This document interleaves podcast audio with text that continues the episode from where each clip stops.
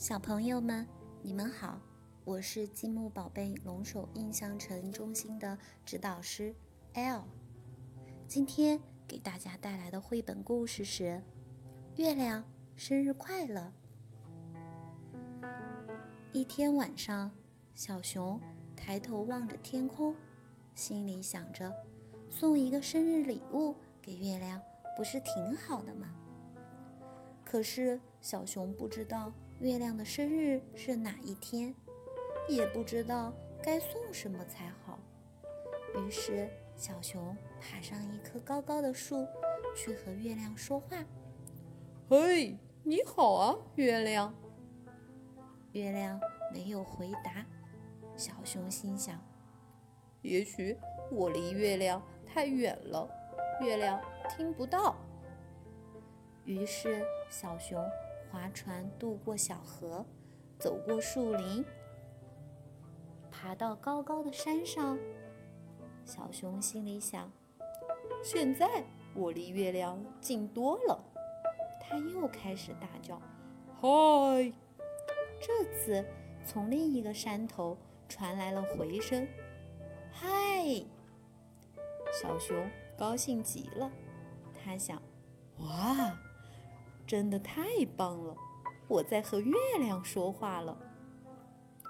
小熊问月亮：“告诉我你的生日是哪天？”“告诉我你的生日是哪天？”“嗯，我的生日刚刚好就是明天。”“嗯，我的生日刚刚好就是明天。”你想要什么生日礼物呢？你想要什么生日礼物呢？小熊想了一会儿，回答说：“我想要一顶帽子。”我想要一顶帽子。小熊想：“哦，太棒了！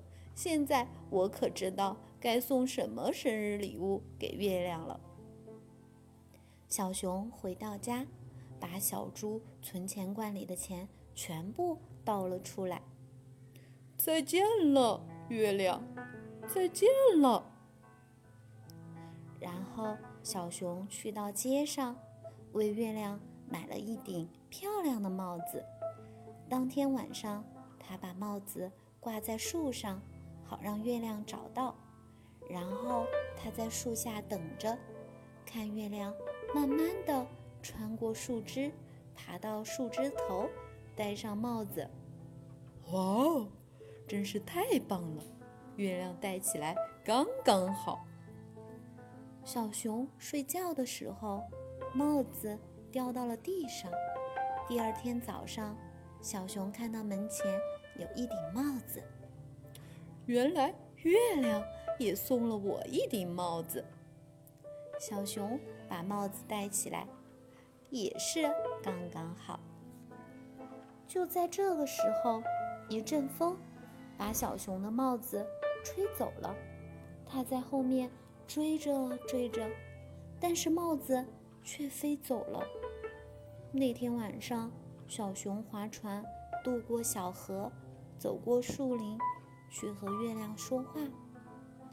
小熊等了好久，也没见月亮先开口。